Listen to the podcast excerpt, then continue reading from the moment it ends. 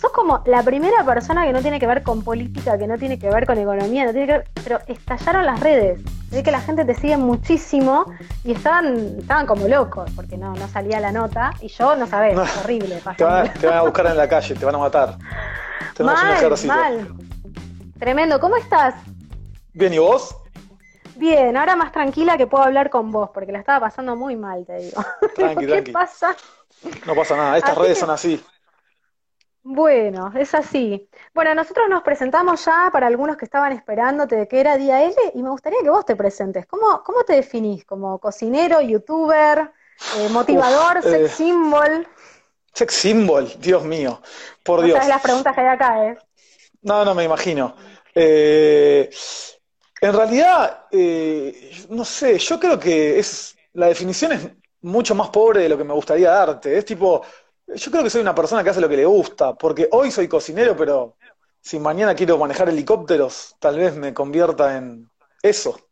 Eh, y lo de la motivación, porque, viste cuando pones tu Instagram que vos pones ahí como qué sos para la gente que te sigue. Yo sí. soy cocinero porque estudié eso, eh, soy panadero ahora en la panadería que abrimos, eh, doy clases, doy cursos, viajo. Youtuber no me gusta mucho el término porque yo no creo que eso sea algo que a, lo, que yo me dedico oficialmente. Yo no tengo un canal de YouTube propio, eh, ni, ni soy tipo, eh, no sé, como esos chicos que se dedican a estar en YouTube, o sea, su, a decir cosas en YouTube. Nosotros cocinamos y transmitimos por YouTube, es un medio. Eh, pero nada, entiendo que, que caer en, es- en ese, en ese mote de sos youtuber o sos instagramer o... Ayer me, ayer me dijeron mini, mini influencer. Me gustó el título, mini influencer. Es como que no llego a, no llego a ser influencer. Es, o sea, es lo- como lo que menos quiero en la vida es ser influencer, ¿no? Pero bueno. Eh, yo diría que es cocinero, para que sea simple y rápido. Bien, ¿y, y te consideras emprendedor? Sí, pero viste que tipo hoy emprendedor es como, es como sinónimo a, a lo que, lo que yo siento, ¿no? Que es como ganar plata, ¿entendés? Emprendedores, eh, hay mucho emprendedor vendiendo Herbalife y yo no me considero algo, algo de ese tipo. Yo creo que emprendedor es ir detrás de un camino. O sea, sí, lo re soy. O sea, vivo para eso. Eh, me, me gusta mucho el tema de, de, de buscar algo que, que tengo ganas de hacer y seguirlo hasta, hasta romperme. Sí, me considero emprendedor. Bien, y ahora estamos viviendo como un contexto bastante particular con el tema de la cuarentena, cambiaron como eh, los modos de, de- de comprar, de consumir de la gente. ¿Qué es lo que te motiva a seguir trabajando en este país y en este contexto? Mirá, la motivación en este país cada vez es menor. Eh, no me, o sea, es como que me, me cuesta, porque vos decís, viste, como que bardeás al país y de pronto sos un enemigo de la patria. Y, y yo no creo que tiene que ver con eso. Yo creo que tiene que ver con que vos decís, eh, la puta madre, ¿cuántas horas tengo que laburar para, para llegar a, a- a fin de mes bien? Eh, y hoy me va bien, pero no siempre me fue bien. Y creo que, que yo siento que por ahí, si yo estaría en Europa, no sé, tendría cinco restaurantes ahora. Es lo que siento. O sea, tal vez no. Ojo, tal vez no, yo no quiera tener cinco restaurantes. Yo siempre digo, sí, yo bardeo mucho a, a cómo se mueve el país, pero yo estoy acá. Y, y abro, y, todo lo que abro y todo lo que, todo lo que, el tiempo que le dedico a mi día está para, para hacer mejor la comida de acá. Eh, y todo lo que, y, y nuestra mayoría de gente que nos sigue es, Argentina. O sea, nosotros queremos cambiar la comida de acá. O sea, eh, yo creo que también a veces irse afuera, aunque suene raro, es el camino fácil. Eh, yo a veces tengo ganas de irme y a veces tengo ganas de quedarme. No me voy a poner eh, ni, una vereda de la otra porque a veces yo veo acá comida muy de mierda y digo, pará, pará. Si yo me voy, la comida de mierda, a ver, si yo me quedo también por ahí va a seguir, pero si yo por lo menos hago algo bueno, tal vez alguien también quiera hacerlo. No lo sé. O sea, eh, yo tampoco siento mucho esto de, de que el país donde vos naciste tiene que ser tu final. Eh, yo viajé poco igual, no soy un tipo que vivió en otros países ni nada, pero, pero yo creo que uno es, es su, país es donde se siente bien. Y eso no quiere decir que yo odie a Argentina, ni mucho menos. pero a veces siento que como que el país nos da la espalda un poco. ¿Crees que nos da la espalda por una cuestión de contexto económico, por una cuestión impositiva? Porque una, hay dos preguntas que puntualmente hicieron es cómo se emprende en este país con tantos impuestos y, y si vos tenés algún consejo para emprender. Y mirá, o sea, la verdad que yo lo que siento es siempre lo mismo. Acá en Argentina vos tenés que saber que, que si trabajas en cocina te van a pagar mitad en negro y mitad en blanco, casi seguro, como por default, ¿entendés? Eh, yo creo que debería haber ahí un, de rever un poco las leyes, un toque a ver si, no sé, eh, porque si no, tipo, es, es laburar para, para los políticos, ¿entendés? O sea, y, y, todo tiene un impuesto muy alto. O sea, que alguien que, acá quiere crecer, eh, si no tenés una espalda para bancar un tiempo, yo lo dije en un video, tipo, que hay gente que por ahí le dan una indemnización, que laburó 40 años en una empresa y le dan, no sé, 100 mil dólares y se pone un restaurante y a los tres meses se quedó sin un peso. Literal, ¿eh? O sea, se rompió. Esa persona perdió todo lo de eh, su vida entera por que emprendió en gastronomía que, en seis meses te consume, te destruye. Creo que el marco económico es grave, más ahora para nosotros que somos cocineros y que yo tenía un trabajo bastante estable dentro de lo inestable que es la gastronomía y pasó esto del, virus y es, es, medio contradictorio porque casi los únicos que podemos laburar somos nosotros, porque la gente tiene que seguir comiendo. Y eso es muy lindo para nosotros. O sea, bueno, hoy la gente no podrá venir a comer al restaurante, pero podemos hacer que la comida la coma en la casa. El problema, ¿sabes cuál es? Que el delivery es una mierda comparado con comer en el restaurante. Porque la comida de alta calidad pierde mucha calidad por, por, meterla en un plástico y mandarla en una moto 40 eh, cuadras en otoño.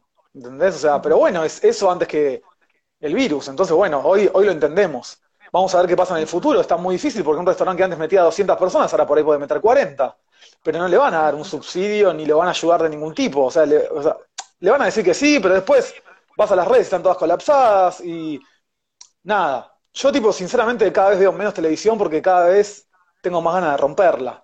Em, me parece que, que, la gente debería ver menos la televisión y vivir más su realidad diaria y lo que siente más de lo que ve.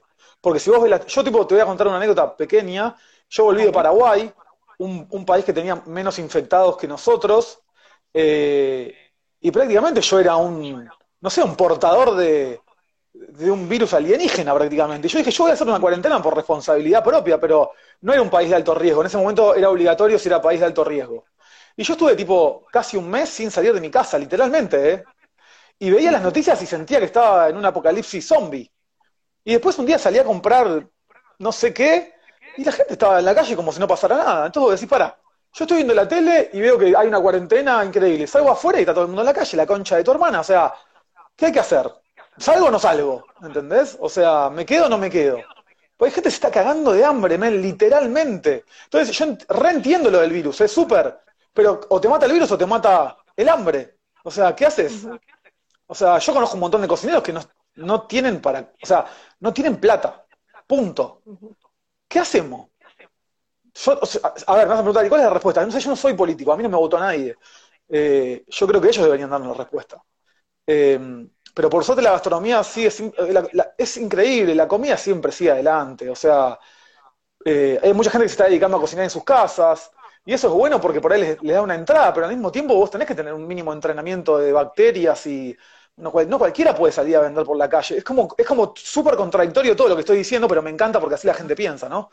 Em, que hoy, viste, te encanta que, bueno, ustedes son periodistas, pero vos prendés la tele y, ves a los tipos estos que, te, que básicamente te dicen, bueno, quédate en tu casa y no salgas nunca más. Negro, pero yo no tengo para comer. No, no, pero quédate en tu casa. No, pará, pará, pará. Pero no, es así, no es tan así. Es muy difícil, además la gente no puede trabajar porque tiene que cuidar a los hijos. Eh, es una situación extrema, dura, pero creo que, nada, que deberíamos ser un poco más tenido en cuenta los que estamos en el medio. Eso es, un problema muy grande de este país. O sea, o hay asistencialismo para los que están abajo, o hay eh, lo contrario para los que están arriba. Pero nosotros estamos en el medio y estamos viendo, la, estamos viendo pasar. O sea, estamos viendo para dónde caemos. Y el 95% cae para abajo. Eh. O sea, ese es el problema. Eh, digamos, el, que paga los platos rotos siempre es, el, individuo de clase media. Eh, siempre o somos sea, los mismos. porque a mí me joden que soy cheto, que vivo en Olivos, eh, y todas esas giladas que yo tipo me cago de risa porque eh, mi familia, mi, mi familia tuvo 40 años verdulería, carnicería. Mi viejo terminó manejando un remis. O sea, a mí no me hablen de que yo, porque me compré una Ducati, la tuve dos años y me hice mierda contra un auto, eh, soy millonario. O no, la, o no la vi pasar. ¿Entendés? O sea, las cosas son difíciles para todos. Eh, y son muy pocas las personas que no tienen problemas. Entonces, nada, empatía, man, un toque. Bueno, eso, eso es lo que pasa por ahí desde la sociedad, eh, como que se, ha- se genera la grieta no tanto por la ideología política, sino por esto de que eh, yo no tengo y vos tenés, y por qué vos tenés y yo no. Y entonces es como, bueno, estoy O sea, laburando, flaco. Eh, además, o sea, yo- ¿viste? esto de la meritocracia, de trabajar, yo no estoy diciendo que todos sean como yo. Por- o sea, yo tipo, soy un tipo que le gusta laburar. Y, y, y mira, cuando mejor me fue, ¿sabes cuándo fue? Cuando no tenía tiempo para ver la tele, eh, donde te dicen pr- prácticamente cómo tenés que estar. ¿Entendés? O sea, si el país está mal, vos tenés que estar mal. Vos hoy te levantaste de buen humor, estás contento, vas a laburar, vas a hacer un futuro mejor para vos. ¿Prendés la tele? No, pero el riesgo país, a mí me chupa los dos huevos, el riesgo país eh, y todas esas giladas de las cuales nosotros, yo esté Cristina, porque a mí me dicen, vos sos macrista, no, no hay nada que me importe menos que el presidente. Eh, pero nada, porque, ah, porque yo todos los días, hace 15, 20 años más o menos, que me levanto y voy a laburar desde que me levanto hasta que me voy a dormir. Eh, no, y no, impor- no importa quién está, ¿entendés? O sea, a mí no me importa quién está. O sea, yo, yo, yo hago todo igual. O sea, yo no cambio en ese sentido. Ujú. Mira, justo vos hablabas de que hay mucha gente que está buscando como nuevas alternativas y, y ahora en esto de la cuarentena y en el querer trabajar aparecieron como muchas personas que se volcaron a la cocina. Aquellas que están en Sí, cuarentena y quieren aprender a cocinar y nuevos Sí. Instagramers que hoy son expertos Uf, en, en el arte sí. culinario. Expertos Bueno, en, quería en- saber. No, no, no, no, no, no, pará, pará. Son expertos en nada. Son expertos en robar. Pero no importa igual. Yo creo que el tema de los influencers gastronómicos, eh, nosotros con, el, con la Chanchi y los 20 dijimos que, que nuestro trabajo con respecto a eso ya estaba, ya estaba terminado. O sea, yo creo que es como que yo, yo siento esto. Vos podés comprar un libro de filosofía de Platón o podés comprar un libro de filosofía de, no quiero bardear a nadie, pero eh, se entiende. Vos, vos sabés quién es el que te va a decir la posta. sí, sí, sí. Eh, entonces, eh, yo sé que es más fácil leer al, al mediocre y al que escribe sin... O sea, y, y es difícil ir a las bases. Es difícil hacer una media luna en tres días. No sé si la palabra es difícil. Es más complejo que hacerla en una hora. Pero yo, mi, mi tarea desde la chancha es, así es como se hace bien. Si vos querés hacerla de otra manera, mi vida es la misma. O sea, e- eso es. O sea, yo creo que, que, que la gente sabe, y hay veces que la gente no puede tener tres días para. Yo lo entiendo eso, ¿eh? Lo único que yo pido es, sepan que hay otra manera, sepan que hay otra forma de vivir y sepan que hay otra forma de cocinar. La forma profesional, la forma que nos enseñaron a los... Es como que si yo quiero estudiar, no sé, psicología, voy a leer a Freud, no voy a leer a, no sé, a un tarotista, por decir una... O sea, eh, ¿entendés lo que digo? O sea, yo creo Sí, que... sí, sí. eh, Igual nada, la ciencia también tiene sus vueltas, ¿no? Pero creo que hoy apretás un botón en YouTube y te enseñan a, no sé, arreglar un- una ojiva nuclear prácticamente. Entonces, ¿qué te cuesta ir al... O sea, si vos te das cuenta, si vos, y si vos no te das cuenta, el problema es otro. No, o sea, el problema, tu problema es mucho más, mucho más profundo que saber no hacer una media luna. Yo me acuerdo que te vi en algunos videos eh, haciendo el- el tema, diciendo, usa manteca, no uses margarina y, y cosas que, que tienen que ver con eso, con que si vas a hacer las cosas, lleva al mismo tiempo hacerlas bien que hacerlas mal. Porque Dejate además te ponen mal, o sea, te ponen la excusa de que es más caro. Yo prefiero comerme una media luna de manteca que seis de margarina. Y ahí ya no es más caro, ¿entendés? Porque nadie necesita comerse seis medialunas. ¿Sí? O sea, entonces. Y además, eso nos, nos tiran a nosotros de, ¿viste? de chetos y de todo eso. Y todo nuestra- yo hice tortilla, flan, pollo al horno, eh, sopa de cebolla. No más barato que eso, no sé qué hay. ¿Entendés? O sea, eh, nosotros queremos nu- nutrir a la gente de conocimientos gastronómicos. Si no comprendes eso a través de tus videos, puede ser que una parte de nosotros no esté transmitiendo bien lo que por ahí queremos hacer, y por ahí vos tenés un, un poco de que no comprendés el texto, ¿no? O sea, Eh, pero culparnos a nosotros de tu incomprensión es un problema tuyo. eh, cuando estaba investigando sobre vos, te sigo, pero no conocía mucho tu historia, de hecho ahora me hice fan de tu blog. Eh, comentaste, sí, la verdad es que sí. Eh, es como, como otra cara tuya que, que, no conocía y me encantó. Sí, sí, la este, gente dice, vos vas al Instagram de Marcos y vas a buscar un, un hijo de puta y, ves una, y parece una abuelita escribiendo. Sí, sí, sí, me lo dijeron un montón de veces. Es tremendo, yo, yo soy coach ontológico y la verdad que leo tu, tu, tu blog y digo, va, miércoles, este, está mucho más trabajado que yo. Así que eso por arrancar. Pero eh, contaste que, que, bueno, que de chico vos querías ser cocinero eh, y después terminaste estudiando psicología y volviste a la cocina y, y yo quisiera saber a, sí. a, qué cosas renunciaste por esa pasión y si, y si, sentís que valió la pena. Mira, yo no llegué a estudiar psicología, pues lo quiero aclarar porque eh, ah. por ahí parece que sí, pero simplemente hice mucha terapia. Y, y, me encanta sufrir con mis propios demonios. Me encanta cagarme a trompadas contra uh -huh. ellos. Eh, y yo quise estudiar eh, gastronomía de chico y mis viejos no, no, quisieron, y yo entiendo que lo hicieron desde el amor, ¿no? O sea, desde el, uh -huh. che, boludo, es mejor si sos arquitecto porque vas a ganar más plata. Y yo, tipo, y en ese momento, y, y, y aún lo sufro, ¿eh? ¿eh? Lo del tema de la plata y eso, y digo, eh, hay que olvidarse de la plata. Porque la plata es la primera barrera ante tus sueños. Eh, y lo más loco es que después de pasar las barreras de los sueños de la plata, la plata vuelve a aparecer.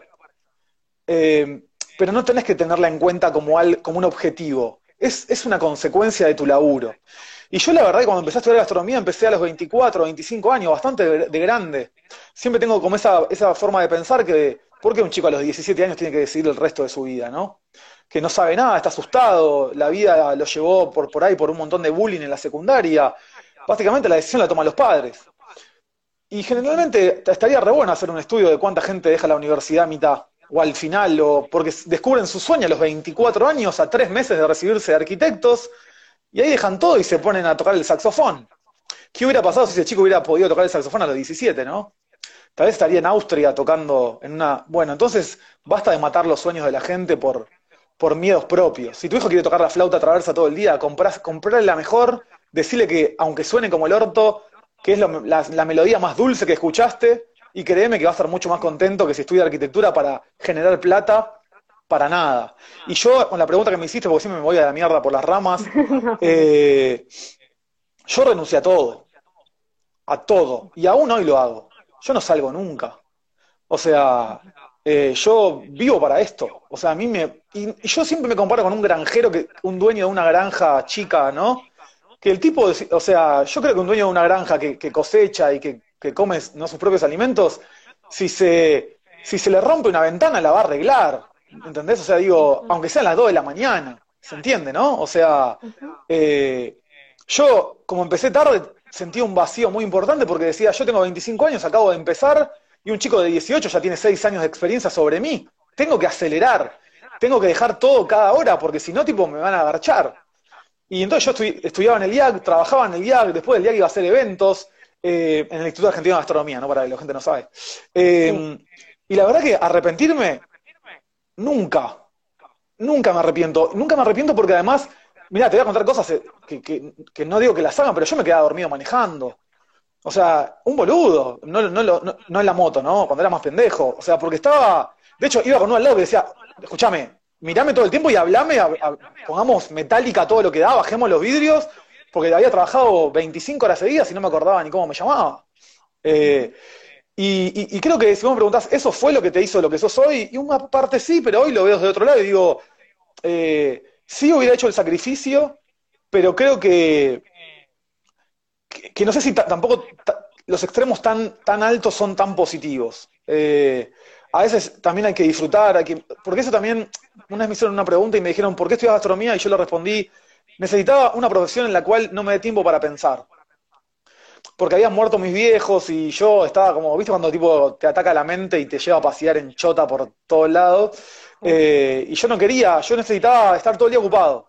Pasar los años, que el dolor se diluya, un estúpido, porque claramente el, el dolor se pone, se sienta en la mesa y dice, bueno, te espero 10 años, cuando te vuelvas a sentar, te la voy a poner de vuelta. ¿eh? O sea, el dolor no se va. Eh, pero nada, fueron años de que de por lo menos aprendí a cocinar, ¿no? O sea, y el dolor cuando vino, hablamos y aún hoy nos llevamos bastante bien. se puede decir que, es tu motor hoy por hoy. Es que todas las cosas negativas son mi motor. ¿Sabes por qué? Porque no te queda otra, men. Si vos en, cada, en cada adversidad te vas a quejar del destino, de la vida, de Dios y que los demás son malos, tu vida va a ser una vida bastante mediocre. Si vos decís, eh, pero te, voy a, te cuento una anécdota muy pelotuda. Hoy salí con la camioneta de mi casa y fui a trabajar. Y yo disfruto mucho el camino hasta allá. Son 20 minutos. Y estaba escuchando una canción. Y no me andaba Spotify, no sé por qué, poronga. Y tenía ganas de agarrar la camioneta y atropellar gente, porque estaba enojado, ¿entendés? Y yo tengo YouTube Music también. Y puse y, dije, no me voy a enojar, porque no puedo dejar que esto me gane. Es un ejemplo muy estúpido y muy chico, pero eso lo puedes trasladar a todo en la vida, ¿entendés? O sea, porque tu jefe te trató mal, no dejes que cuando volvés a tu casa te cague el día, ¿entendés? O sea, lo más importante, men, es nutrirse de lo positivo que hay en lo negativo. Si vos podés lograr eso, es como hoy tener un plazo fijo al 100% anual, que claramente no va a pasar nunca en este país, ¿no? Pero, pero se entiende, ¿no? O sea, si vos podés parar un poco y en vez de quejarte, eh, transformar la queja en un pasito más adelante en la curva de evolución, tu vida va a ser, va a ser linda, y no solamente va a ser linda, sino que, que todo eso que te hace mal se va a empezar a hacer cada vez más chiquito. Y las cosas van a ser cada vez más grandes. De hecho, mira, te voy a contar que cuando yo tuve el accidente, no sé si vos sabías, tuve un accidente en moto, como tres meses internado. Yo no te voy a decir que sabía que iba a pasar, pero yo había algo más allá de mí que, me que yo necesitaba que me frene, que era mi cuerpo, ¿no? Y yo estaba internado al segundo día y decía, esta va a ser una de las experiencias que me va a dar a mí el mayor poder del mundo. O sea, estar cuatro meses en la misma posición, un pibe que laburaba 20 horas por día en cinco o seis restaurantes, viajando. Si yo puedo pasar esto, ¿qué es lo, qué puede venir peor que esto? ¿Entendés? O sea, vos te haces muy fuerte y, y, es como que la gente me dice, a vos todo te chupa un huevo. No, todo no me chupa un huevo, créanme que todo no. Pero la gilada sí, y todas las boludeces que por ahí a vos te impactan, lo digo desde la empatía, ¿eh? no desde la superación, como que yo soy más que vos, a mí no me impactan porque yo viví cosas muy heavies. Y estoy seguro que vos también, vos y la gente que nos está escuchando, también vivieron cosas muy heavies que tal vez prefieren taparlas que abrir el tacho de mierda, meter la cara ahí y decir, ah, no tenía tan feo olor esto al final. ¿Entendés? Porque el miedo real el miedo real es chiquito. El miedo que vos te imaginás es enorme. Porque vos tipo, lo magnificás a un nivel que no lo podés manejar y decís, uy, me va cuando ibas a rendir un examen, que no te pasó nunca, que estabas cagado y decís la puta madre, no, no, no pruebo, no pruebo. No pruebo, te hacían tres preguntas pelotudas, te ibas y decías, al final la concha la me preocupa. Bueno, la vida es eso. Literalmente lo mismo, ¿eh? Nada, siempre me voy a la mierda con las preguntas, perdón, ¿eh? pero es una característica bien. Y estaba esa pregunta, porque una de las cosas que me sorprendió en el, en el conocerte más era que estabas postrada en la cama y tu mensaje de la foto vos en la cama era arriba, arriba, arriba. Y yo decía, pero este pibe está, no sabe cómo va a quedar. No, no, no. Además, lo, más, lo más loco de esto es que las, las enfermeras, que son todas unas genias, me decían, no podemos creer cómo mantenés el buen humor, porque vos imaginate que hay gente que le pasa lo mismo y maltrata a la enfermera. O sea, vos te das cuenta lo, estúpido que hay que ser para maltratar a una enfermera que te está bañando todos los días. ¿Entendés? O sea, y yo no lo podía comprender. ¿Por qué que yo haya, me haya accidentado era culpa de la enfermera o del médico? Si ellos están ahí para ayudarme. ¿Entendés? Y mi mensaje, ojo, tampoco es que yo choqué y dije, oh, qué hermoso que es que te sangre la pierna y, y te operen 14 veces. No, no fue así. Fue simplemente una decisión. Fue decir, cada vez que la mente venga a decirme, el diablito en el hombro, venga a decirme, che, estás internado, estás perdiendo plata, eh, bla, bla, bla, yo le voy a decir, no me importás, yo estoy acá y me la voy a bancar. Y además te dice, la gente dice, ¿cómo aguantaste? No te queda otra. O sea, eh, tenés que curarte, el cuerpo tarda un tiempo en curarse, bueno, es lo que pasó. Yo estoy contento con lo que hice y con lo que logré.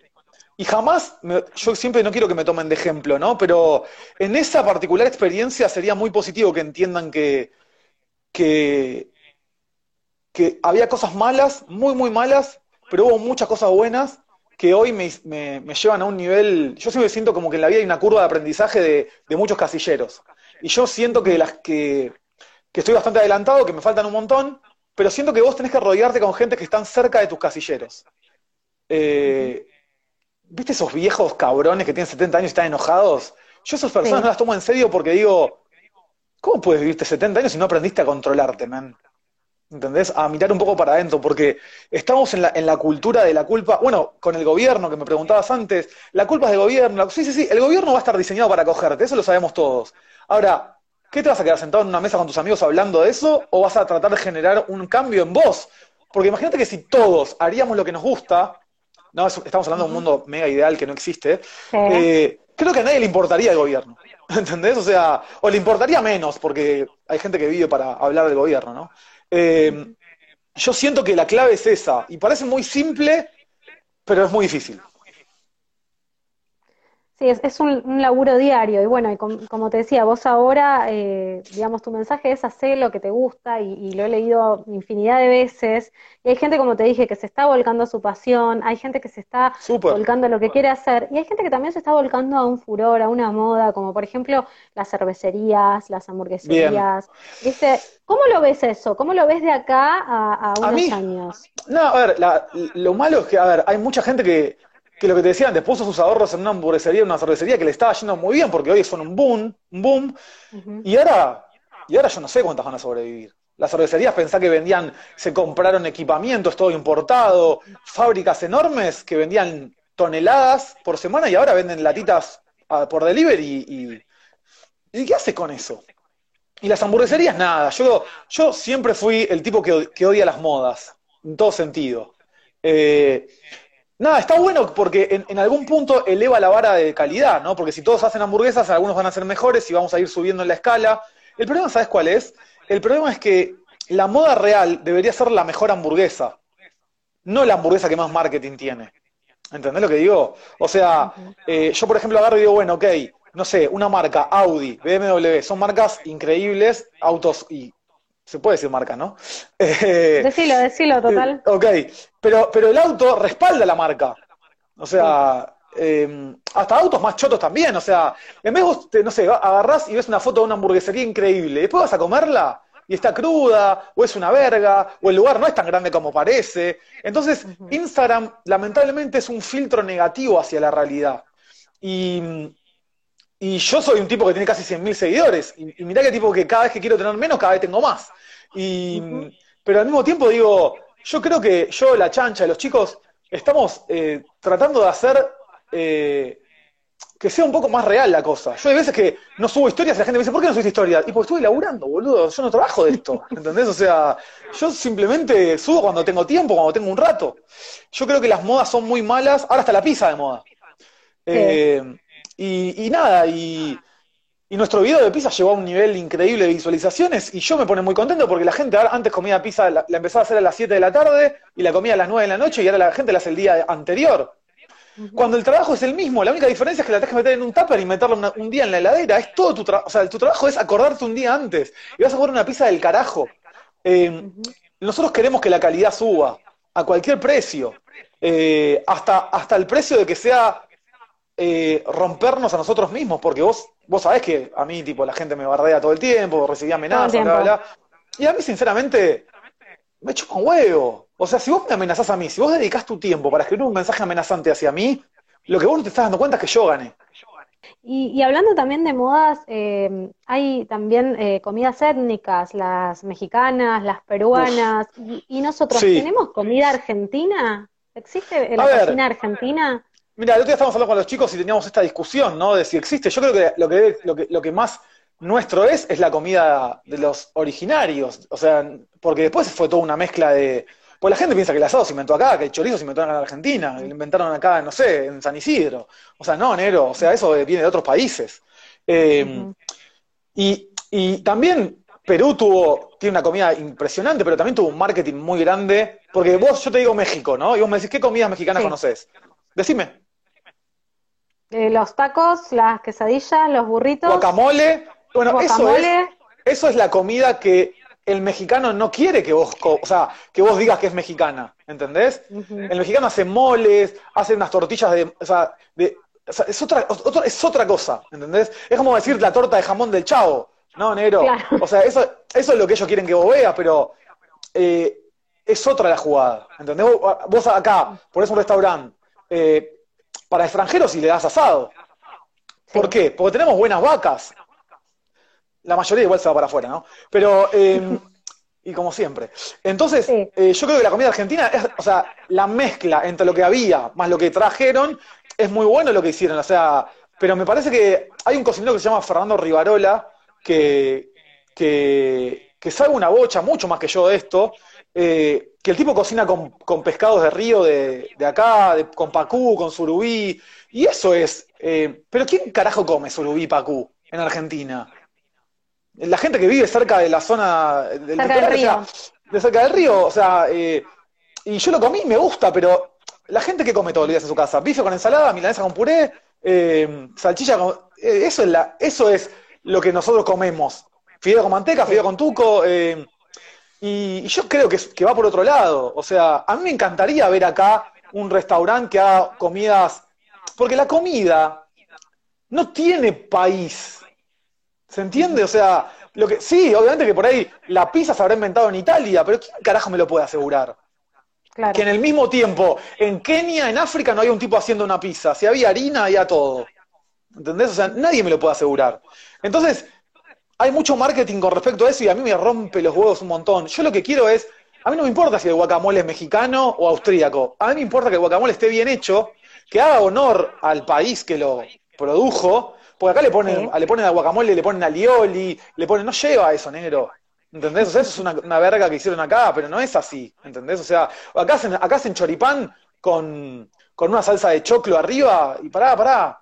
El choripán se come en la costanera con criolla, men. Punto. ¿Entendés? O sea, con un pancito francés y nos vemos. Eh, yo creo que tiene que ver con eso. Sí. ¿Y, cómo ves el futuro de la gastronomía en Argentina?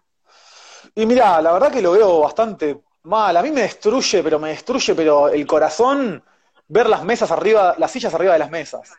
Yo trabajo en un lugar que era una pizzería muy popular y, hoy entro y cada vez que entro, eh, te juro por Dios que intento no mirar. Intento mirar la parte de la cocina que es donde produce. O sea, que es la parte del motor.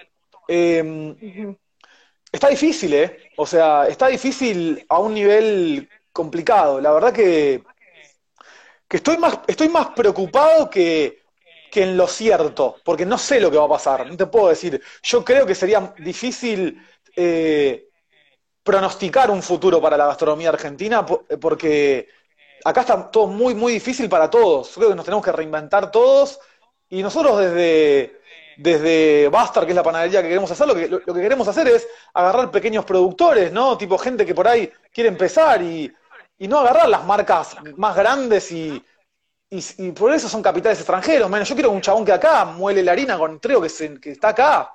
Y ese tipo agarrarlo y decirle, che, negro, que yo te compro lo que puedo porque es lo que vendo. ¿Entendés? O sea, pero nos basamos por ese lado. Y yo creo que si todos haríamos lo mismo, dejaríamos de transar con las grandes empresas, estaríamos todos mejor. En todo sentido lo digo, ¿eh? Y te lo digo con un gorrito rip curl y una cosa independiente y parece medio contradictorio. Eh, eso es una parte de inseguridad mía, que yo esta ropa la pude empezar a usar hace cuando me pudo entrar. Porque yo antes pesaba 180 kilos y no podía usar ropa que no sea hecha a medida. Y es una deficiencia, y es una, pero bueno, eh, en un punto también soy un humano y tengo debilidades. Bueno, vos contabas también eh, en tu blog acerca de, esto, ¿no? De, cuando aumentaste de peso y cuando te escondías, decías, y, cuando termina esta cuarentena, salí, salí. ¿A, qué cosas de tu vida saliste? sin dudar. ¿A, qué te animaste a, aventurarte una vez que tipo, yo salir de, esa prisión que vos mismo Una persona me decía, eh, vos solamente no, no, no, es que no cerraste un negocio, sino que abriste un, un, negocio en plena cuarentena. Y yo tipo, no, no, no, soy un tipo, eso debería trabajarlo más en terapia tal vez, no soy un tipo que, que disfruta mucho del éxito. El éxito para mí es durante lo... Es, es, es, como, por ejemplo, si tenés que subir una montaña yo creo que el momento que subís la montaña es, ya subí, me bajo, ¿entendés? O sea, yo disfruté mucho del camino. Y, creo que eso es lo que, lo que tiene que ver conmigo. Y, yo soy un tipo muy simple eh, en la vida diaria. Yo me levanto, tomo algo, me voy a trabajar, vuelvo. La gente piensa que yo estoy puteando todo el día. Eh, yo a lo que salí es, me cansé de ser una ballena asesina en dos patas, que estaba llena de excusas y problemas, creo que también el tema de la muerte de mis viejos me dio un cachetazo muy grande a despertate y. Eh, ya no tenés la red de seguridad de papá y mamá. Eh, es momento de, de mostrarte un poco a la vida, y era muy difícil. Yo empecé a entrenar en un. Mira, el otro día justo lo, estaba. Yo estoy escribiendo un libro y, y, contaba eso de que yo fui a entrenar a un lugar de boxeo tailandés donde entraba y todos los pibes estaban tallados, pero como la película 300. Y me miraron a mí como diciendo, uh, a este lo vamos a agarchar entre todos. Pero yo fui.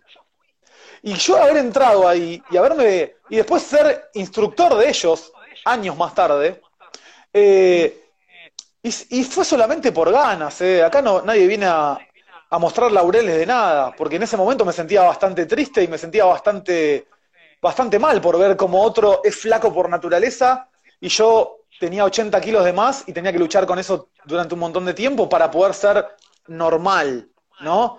Eh, porque hoy tenés 5 kilos de más y sos una defecio de la naturaleza.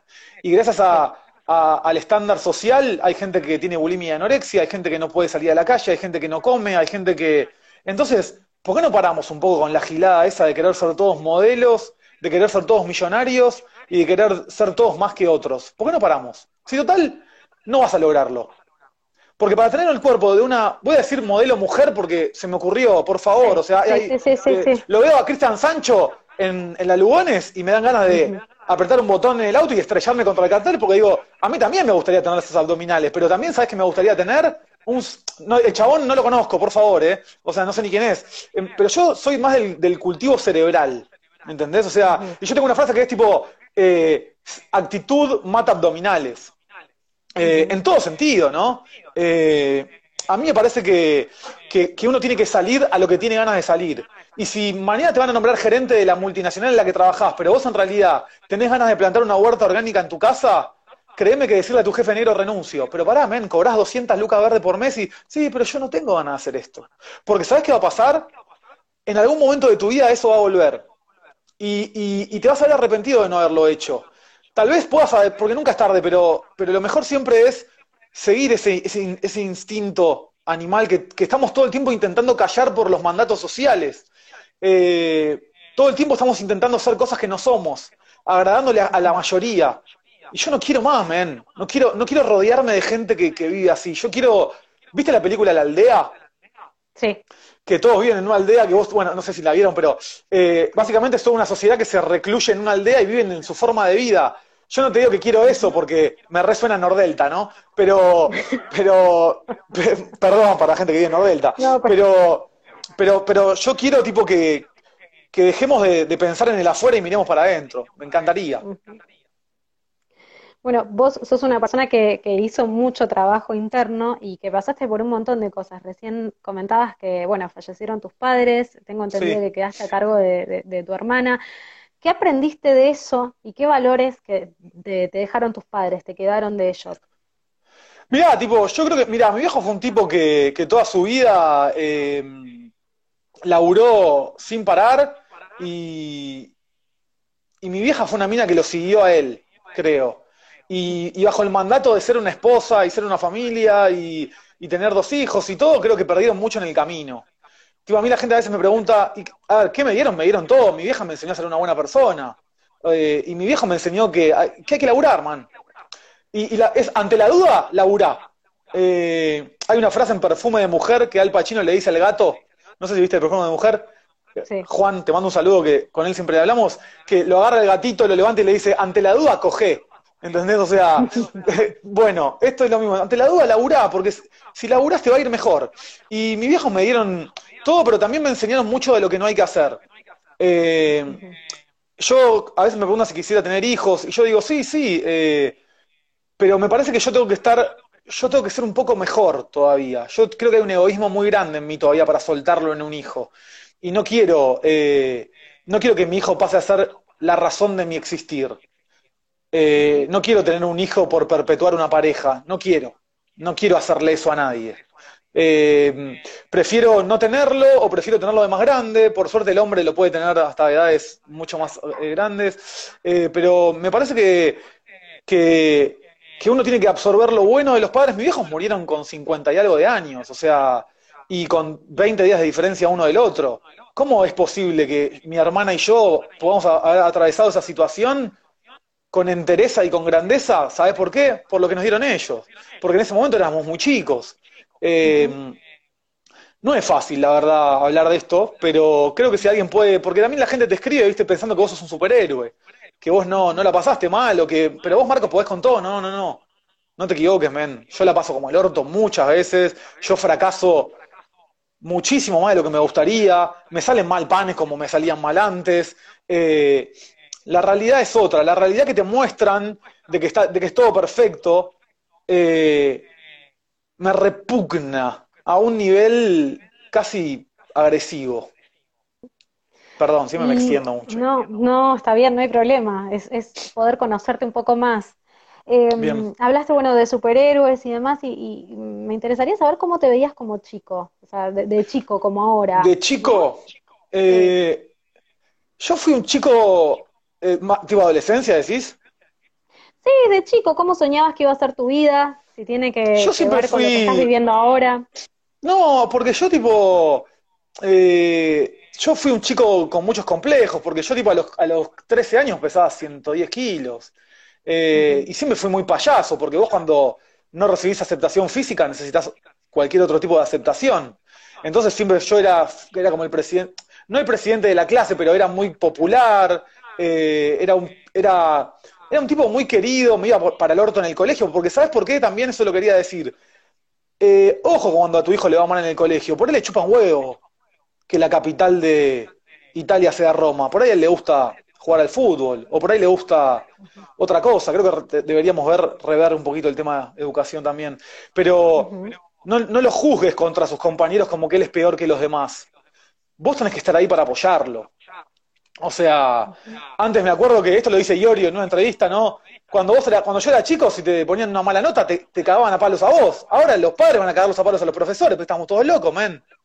¿Entendés? O sea, eh, no, no es así la jugada. Yo creo que yo me veía de chico como una persona sin futuro. Eh, yo aún hoy me cuesta encasillarme como una persona normal. Cuando vos tenés 80 kilos de sobrepeso, la vida es otra. No es, al, no es lo mismo para los demás. Eh, vos a tus compañeros que juegan al fútbol y vos no podés alcanzar esa velocidad, que salen con chicas y a vos, vos sos el mejor amigo gay de todas. Eh, eh, vos vivís una realidad de la cual nadie escucha, porque nadie tampoco quiere meterse en ese, en ese abismo. Eh, y tampoco los culpo, ¿no? Porque obviamente cada uno con la suya. Pero yo de chico me veía como una, como una vida con, asistencia, con asistencia de mi vieja, con asistencia de, de, mi familia, con un futuro incierto económico. Yo me veía mal. Eh, de hecho, me veía tan mal que no hacía nada para cambiarlo. O sea, jugaba, jugaba la play todo el día, boludeaba, tocaba en una banda, pero ya era bastante grande para hacer esas cosas. Entonces, nada, me veía, créeme que hoy, cuando yo me compré la moto, cuando me compré la camioneta, y yo aún voy a firmar un contrato, voy a o pago, y me siento un nene que quiere ir a comer subs max eh, a, la cama, ¿entendés? O sea, aún, y tengo 38, ¿no? Yo creo que, yo siempre digo que mi, mi parte infantil es porque yo siento que yo desde los 15 años a los 25 casi no viví. Simplemente fui un espectador de una vida. Entonces yo no digo que tengo 38, digo que tengo 28. Porque esos 10 años simplemente fueron de... ¿Viste el bañero que se para en la playa en el coso y mira todo y no hace nada porque nunca se ahoga nadie? Bueno, eh, bueno, eso. Yo me sentí como un espectador y, lo, y, lo, que estoy escribiendo ahora creo que es los recuerdos de un hiperobeso intentando entender por qué todo el mundo lo odia cuando en realidad el que se odia es él. De eso te iba a preguntar, ¿de qué se trata el libro? ¿Con qué nos vamos a encontrar? Mira, el libro tipo es un libro que yo, no sé si vos sabías, pero yo subo frases todo el tiempo con fondo negro de cosas que se me ocurren. Y, el libro básicamente es, eh, son 50 frases que se me ocurrieron con, eh, como con una historia de cada frase la frase de mi tatuaje de No More Excuses, la, frase de sos infeliz y es tu culpa. Eh, cada una tiene una anécdota, que obviamente no es que cada una tiene una anécdota y yo la, yo la escribí y después me acordé de una anécdota mía y las conecté, ¿no? Pero como yo no soy escritor y no quiero ser hipócrita, porque si no sería lo mismo que de lo que me, me, puse como en contacto con un corrector literario, Pablo, te mando un gran saludo, que él, lo que me dice es, che, Marcos, no se entiende un carajo, men. Porque vos lo escribís como lo decís, y la gente no va, tu voz no va a estar ahí para, entonces, él me ayuda a que esto sea lo más profesional posible. Calidad, calidad o nada. Como siempre. Pero se trata de eso, como siempre. Tenemos un ping-pong armado, pero la gente preguntó muchas cosas y, te quiero transmitir algunas de las preguntas y, frases. Por ejemplo, uno nos dijo, pasanos la receta de las cookies antes de que tengamos que ver eh, la de Paulina Cocina. Bueno, nada, es una persona que nombra Paulina Cocina no tiene respuesta disponible. Y mi respuesta ante las cookies es, esta. Eh, no la voy a pasar porque me encantaría que por una vez en su vida dejen de tratar de buscar el camino fácil. Me encantaría que se metan en internet, prueben una receta, después prueben otra, después mezclen dos, después le pongan chocolate, después nueces, después maní, y diseñar la receta que te gusta a vos. ¿Por qué necesitas la mía? ¿Entendés? Si querés la mía, venía a buscarla. Bien. Bien, hay gente que está pidiendo podcast, así que te tiro ahí. Eh, eh, sí, mirá, vamos a hacer uno con la chancha. Yo tenía ganas de hacer alguno solo, pero sinceramente no tengo la menor idea de cómo se hace. O sea, y tampoco me quiero volcar tanto a lo virtual. Eh, un poco sí, pero creo que me gustaría más el tema del libro. Yo creo que va a ser un como un podcast que te va a quedar para siempre en tu en, tu mesita de luz. O sea, espero que lo tengas ahí y no cerrando una, o sea, balanceando un microondas. Eh, pero bueno, si es ping pong te, respondo más corto, perdón. Dale, no, no, es ping pong, son preguntitas, pero ah, ahora tenemos un ping pong. hay, gente que quiere que, hay gente que quiere que, eh, que sortees el libro. Eh, si alguna vez pensaste en dejar todo, mandar toda la mierda y ya está. Todos los días. Bien. ¿Qué eh, se siente saber que están haciendo una receta tuya en Argentina, en Latinoamérica? Me gusta mucho, eh, pero no por mí, sino por esa persona, porque va, a conocer un producto de buena calidad. Y no porque lo haya hecho yo, porque yo no las inventé las recetas, ¿no? O sea, claramente yo simplemente las transmito, pero me hace sentir bien. Bien, acá eh, dicen, no preguntaría nada, los felicitaría por el excelente trabajo que hace un flaco a seguir, así que te paso ese mensaje. Gracias por lo de eh, flaco. Quieren saber qué perfume usás. Yo no puedo creer estas preguntas, pero la gente quiere eh, saber. Mirá, es un tema raro, pero yo uso, o sea, como me gustan bastante, mi mamá era muy fanática de los perfumes, ¿viste? Y me quedó eso y yo como que medio que los uso un poco en honor, a ella. hoy actualmente estoy usando el Hugo, el Hugo Boss, el Hugo Boss, le diría a la gente que sabe hablar. Pero mi perfume favorito de toda la historia es el Paco Rabanne eh, Black Excess. Pero bueno, ahora estoy usando eso porque lo compré, yo que se quería cambiar. Ok. Bueno, vamos. Eh, ¿Qué te molesta más, la hipocresía, el engaño o la mercadotecnia de lo estético? Eh, la mercadotecnia de lo estético. Bien. Si solo pudieras comer en un solo lugar para toda la vida, ¿a qué restaurante irías? Sarkis. Bien. Eh, Placer culposo y plato favorito. Eh, placer culposo, cono de McDonald's. O sea, cada vez que le pego una lamida me odio, pero no puedo dejar de hacerlo. Y plato favorito, eh, amo con toda mi alma mis fideos con manteca. Bien. Em, ¿Cómo se empieza un buen día? ¿Cómo se encara un buen día? Con una decisión. Bien. Y acá me preguntan cómo cocinar siendo no vidente. Si tenés algún consejo. Mirá, eh, se puede. Eh, yo una, eh, una, vez, nosotros cuando estábamos en el día que venía gente no vidente a cocinar. Yo creo que al ser no vidente tenés todos tus otros sentidos bastante más potenciados. El gusto, el olfato, creo que puedes llegar a ser un gran cocinero. Y te voy a dar un consejo aunque suene fuerte. Cocinar sin excusas. Bien. Bueno, ahí, ahí espero ah, que se esté respondida la pregunta. Ahora sí me interesa hacer un ping-pong. Una palabrita por cada nombre o... Dale. Dale. Bueno, empezamos por la obvia. Paulina Cocina. No hablo de esa persona. Ok. ¿Cocineros argentinos? Jardín Infantes. Influencers. Lo que no hay que ser. Luis Barrio Nuevo. Me gustaría tener una charla eterna con él. ¿Tu superhéroe favorito? ¿Y por qué? Batman. Porque no tiene superpoderes. Bien. YouTube y redes sociales. Eh, algo para usar inteligentemente. Bien. Los jóvenes. Eh, yo soy de los que pensaban que estaban perdidos y ellos me están demostrando día a día que estaba equivocado. La gastronomía. Es todo para mí. La política. Es nada para mí. La mediocridad social. Eh, es, lo que, eh, es lo que realmente nos está llevando para abajo. La chancha y los 20. Una gran familia. Los medios de comunicación. Eh, son marcas disfrazadas de medios. El coronavirus. Eh, uf. Creo que mi consejo es lean un poco. Un libro para recomendar. El Conde de Montecristo.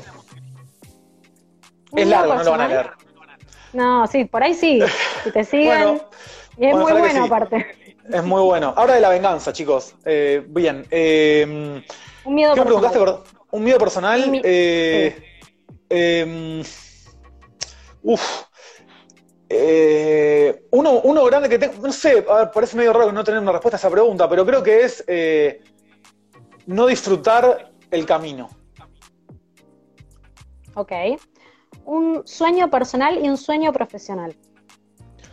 Eh, un sueño personal, me gustaría mucho aprender a cantar. No sé. Y un sueño profesional es. eh, ya lo cumplí, hacer lo que me gusta. Bien. Marcos Di César. Eh, un pobre infeliz. Argentina. Eh, esa frase de un país con buena gente me, me hace pensar que es, es- es verdad, pero que la usan en contra de esa buena gente. Ok. Bueno, la verdad que para mí fue un placer. que- Igualmente, muchas que hayas gracias. podido estar después de, tan, de tanto lío, al final lo pudimos hacer. Sí, sí, sí, Eh, buenísimo, me- me gustó. Me llevo un montón de cosas, la verdad que, como el gran descubrimiento para mí, a pesar de que te sigo hace Gracias. tiempo.